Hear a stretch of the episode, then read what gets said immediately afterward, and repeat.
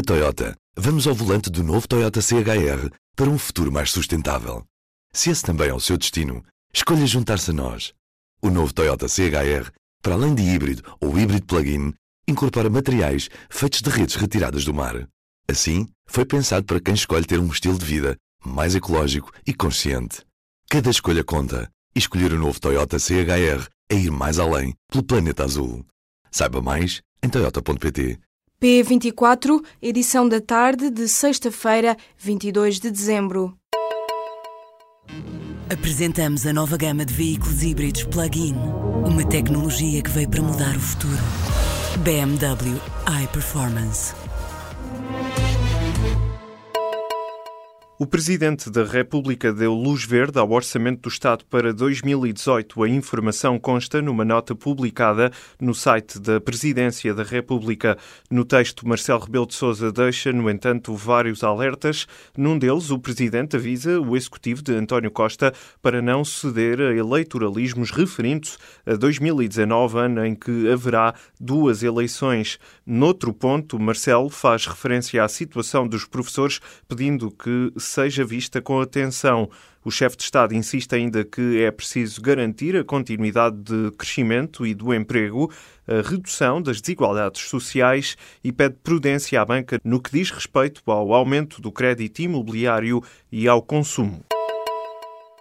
No rescaldo das eleições catalãs, Mariano Rajoy rejeita qualquer tipo de diálogo com Puigdemont que tinha proposto um encontro fora de Espanha.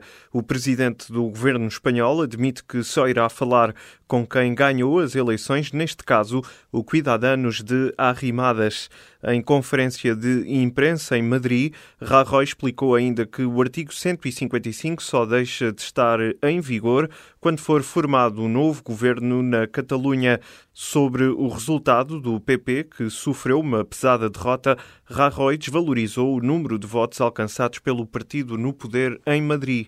No seguimento desta análise, Rajoy afastou qualquer possibilidade de convocar eleições antecipadas em Espanha. Entre janeiro e setembro, o déficit baixou para 0,3%. O número foi avançado nesta sexta-feira pelo Instituto Nacional de Estatística. Os dados revelam uma melhoria face ao alcançado no mesmo período do ano passado, quando o déficit se situou nos 2,8%. O INE explica que o valor alcançado deve-se a um aumento da receita e uma descida ligeira da despesa. Na receita fiscal houve uma boa performance de impostos, como o IVA, e ao nível da receita de capital, o aumento justificou-se essencialmente pela recuperação de créditos garantidos no âmbito do acordo celebrado entre o Estado e o Banco Privado Português. Até ao final do ano, o governo vai pagar 40 milhões de euros a mais de 20 mil pequenos agricultores afetados pelos incêndios de outubro. O anúncio foi feito nesta sexta-feira pelo Ministro da Agricultura, Capolas Santos. O apoio será destinado a agricultores que tenham apresentado candidaturas com prejuízos até 5 mil euros.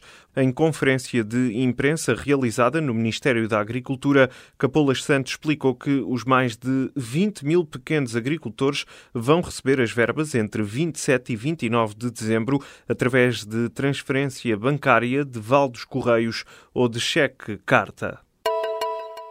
Entre julho e setembro, a taxa de poupança voltou a cair para um novo mínimo.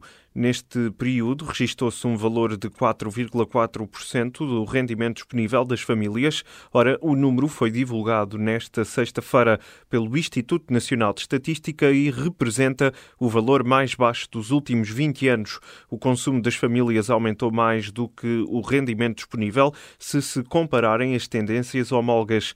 Ao mesmo tempo, a capacidade de financiamento das famílias diminuiu para 0,8% do PIB no final do terceiro terceiro trimestre. O Presidente da República concedeu nesta sexta-feira cinco indultos a presos que lhe pediram o perdão das penas que estão a cumprir. Marcelo concedeu menos um indulto do que no ano passado e continua a ser o chefe de Estado que menos perdões concedeu em relação aos antecessores Jorge Sampaio e Cavaco Silva. O indulto é uma medida de clemência que não exclui nenhum tipo de crime, pode traduzir-se num perdão total da pena de prisão, num perdão apenas parcial ou pode revogar penas de expulsão do país aplicadas a reclusos estrangeiros. Os cinco indultos concedidos neste ano por Marcelo basearam-se em motivos pessoais e humanitários, que são de resto os motivos mais comuns entre os pedidos. Os trabalhadores dos armazéns, dos super e hipermercados começaram esta sexta-feira uma greve. Greve a que se junta o pessoal das lojas no sábado e no domingo, com as empresas a preverem o normal funcionamento dos estabelecimentos em vésperas de Natal.